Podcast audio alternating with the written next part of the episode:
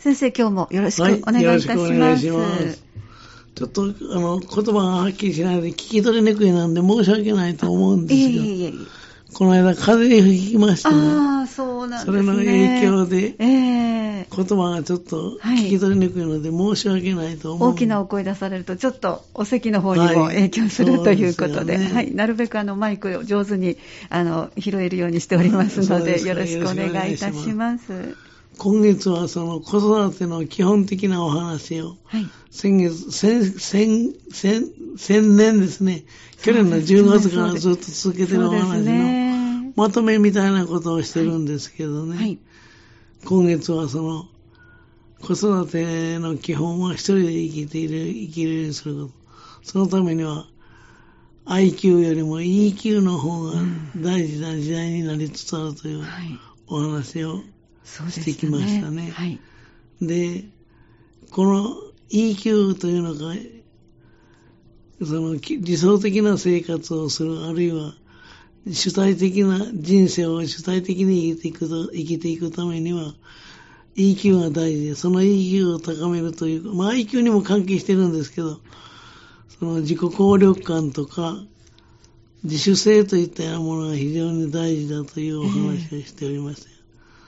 で、それに絡めて IQ と EQ のお話を先週させていただきました。はい、で、IQ と EQ の関係もう一遍繰り返しておきますと、はい、IQ という知能指数、EQ というのは心の知能指数という意味なんですけれども、はい、この関係についてお話ししましたけれども、今 EQ が注目されていると言いましたですよね。先先月の、先週の最後のところで、それと似た関係として、認知能力に対して非認知能力という言葉が今流行ってきて、それが注目されるようになってきたと、こんなお話をしました。はい、そうでした。はい。認知能力に対して非認知能力という能力の話を、はい、今週はしようと思うんですけど、はい、子供が自立し自立していくためには IQ も大事なんですけれども、うん、これからの時代は EQ も大事なので、うん EQ を育む子育てをと話をしましたけれども、はい、同じように、これからの時代を生きていく子供を育てるには、はい、非認知能力を育み、伸ばす子育てをというお話を、今週はしてみたいと思うんです。はい、まず、非認知能力という意味なんですけど、えー、一言で言えば、えー、点数では測りにくいというのか、点数では出てこないような生きていくために必要な能力。EQ も生きる能力と言いましたけど、ね、まあ、はい、ほぼ同じと考えてもらっていいと思う、はい、学者によっては非常に似通った概念だという人もありますし、はい、イコールと考えても良いという人もありますし、似合いイコールだという人もありますし、非認知能力の中の一つが EQ だという人もあります。まあまあ、大体同じような意味。中身はね、はい、そんなに変わりません。最近その学校や保育の現場でも、この非認知能力が注目されるようになってきてるんですね、はい、そういう意味で。はい、で、この非認知能力という言葉を使い出したのは、2000年、平成12年ですかね。はい、平成12年にジェームス・ヘックマンという人がね、これ経済学者なんですけども、はい、非認知能力という言葉を使って、それが広がってきたということもなってるんです。はい、で非認知能力というのは、テストの点数とか偏差値とか IQ といった数値で表すことができるものを、これは認知能力ですよね。それに対して、点数化あるいは数値化するのが難しい、あるいは数値化で、数値で測ることができない人間的な能力っていうかな。はい、これを非認知能力と言うんです。で、協調性とか、コミュニケーション力とか、好奇心とか、はい、誠実さとか、頑張る力、あるいは生きていくために必要な能力。のことと言ってもいいかもわかりませんね。こういう協調性とかコミュニケーション力とか好奇心というのはね。はい、要するに、点数化しにくい能力のことですね。です、ねはい、ですから、あの、自制心とか、熱意とか、忍耐とか、意欲といったものも、こう非認知能力。はい、だから人間が生きていくためには、こういったものが絶対必要ですよね。そうですね。この非認知能力に大きく分けて、その、二つあると言われている。一、はい、つは、自分の内にある力。はい、それともう一つは、人との関係の中で発揮される力。もう非非認知能力がこの二つから成り立っていると言われているんですよね。まあ、まとめて言いますと、世渡りが上手だという、世渡り力と言ってもいいかもわかりませんね。あの人はあんまり頭は良くないけども、世渡りの上手な人だという人もいらっしゃいますよね。これは IQ よりも EQ が大事だという一つの表現かもわかりません。自分の内にある力と、タレントの関係で発揮される力と言いましたけどね、非認知能力。はい、この自分の内にある力というのは、諦めないとか、はい、目標に向かって頑張るとか、ええ、我慢するとか、はい、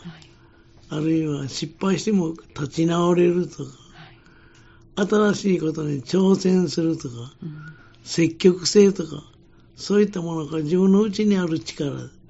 それからもう一つは、人との関係の中で発揮する力。これはどんなものかと言いますと、強調しながら物事を進める力。あるいは、人の意見を尊重する力。あるいは、人の気持ちに共感する力。あるいは、思いやりの心がある。というか、あるいはコミュニケーション能力がある。これは人との関係の中で発揮されるそうですね、はい、で。こういうのをひっくるめて、非認知能力言うんですけど、これは、今ちらっと言いましたけど、世渡りに通じるものであるということですよね。えーはい、で結局その人の人生に大きく影響しますよね、これがね。それが今注目されているようになっている、はい、ということだ。で、こうした非認知能力が高まる教育とか保育、あるいは子育てを幼児期に受けると、その子の後の人生の幸せにつながると、そういうことが言われてるんですよね。はい、まあ確かにそういうこと言えると思うそうですね。例えば、モンテス、ここでも取り上げたかな、はい、モンテッソーリー教育などは、その一つだと思うんですよ、私はね。はい、現にその、非認知能力を伸ばすのに有効だと言われる人もいらっしゃいますが、このモンテッソーリ教育というのはね。うん、モンテッソーリの話も以前にしましたけども、イタリアのお医者さんで、小児科のお医者さんで、幼児教育者でもあるんですけど、マリア・モンテッソーリという、女医さん、女の人ですね。この人は考案した教育方法ですが、今まで何回か触れてきましたけれども、はい、モンテッソリは子供には自分を育てる力がもともと備わっているんだ。これを自己教育力とモンテッソリは呼んでるんですけどね。子供のこの自己教育力を引き出すのが大人の仕事です。それはどういう環境を作るかということ。環境づくりが大事だ。これは大人の仕事だと言ってるんですね。世界でもモンテッソーリ教育を実施している、あるいは実践している国というのは、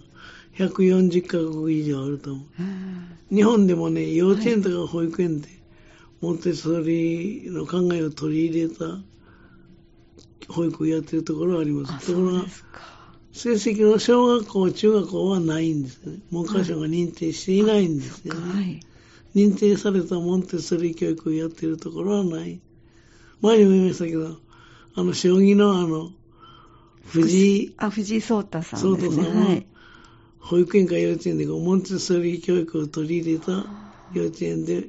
学んだと言われております。オバマ大統領も、はい、そういう保育園、モンテッソリ教育を受けたと言われてますよ。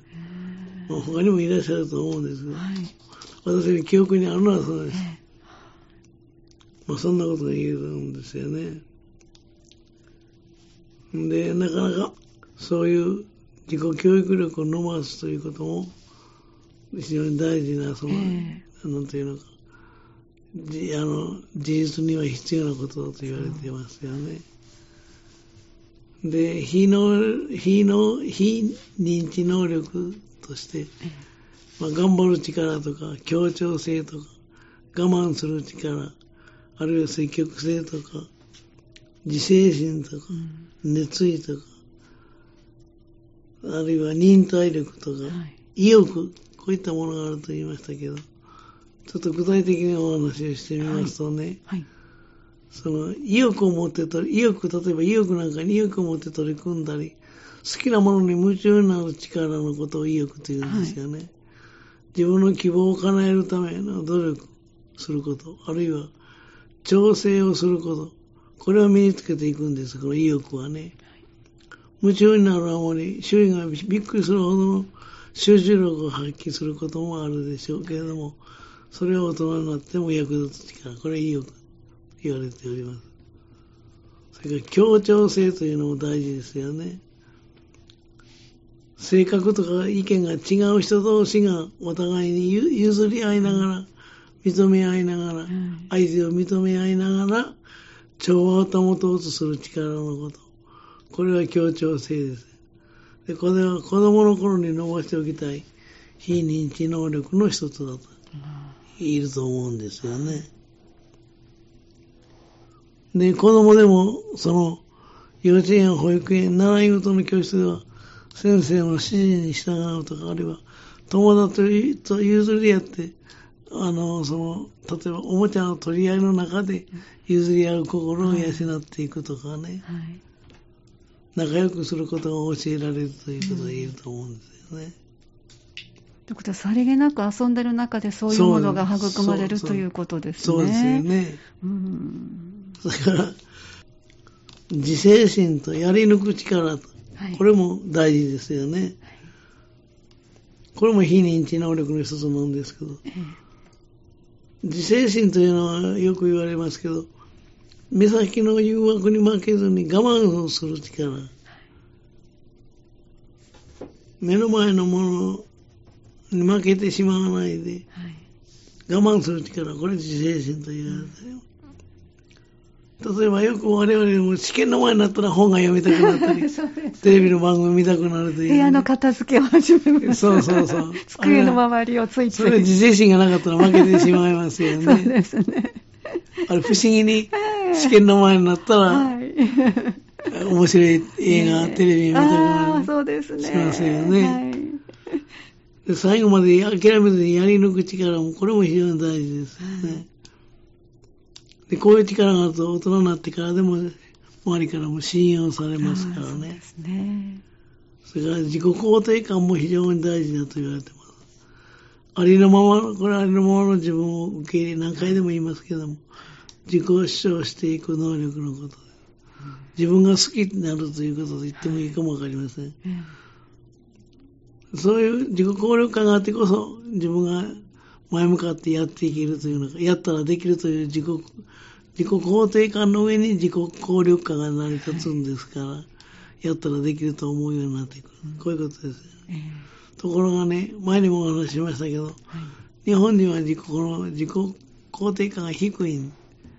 それは謙虚な心と言ってもいいかもわかりますよね。えー、自分はやれると言うと前に出るいや、ダメです。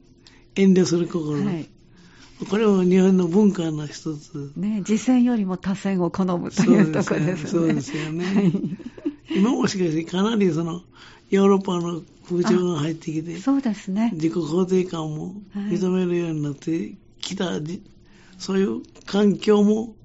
周りに出てきましたけどね。もうそんなことが言えると思いますね。はい、で来週最後になりますけれども、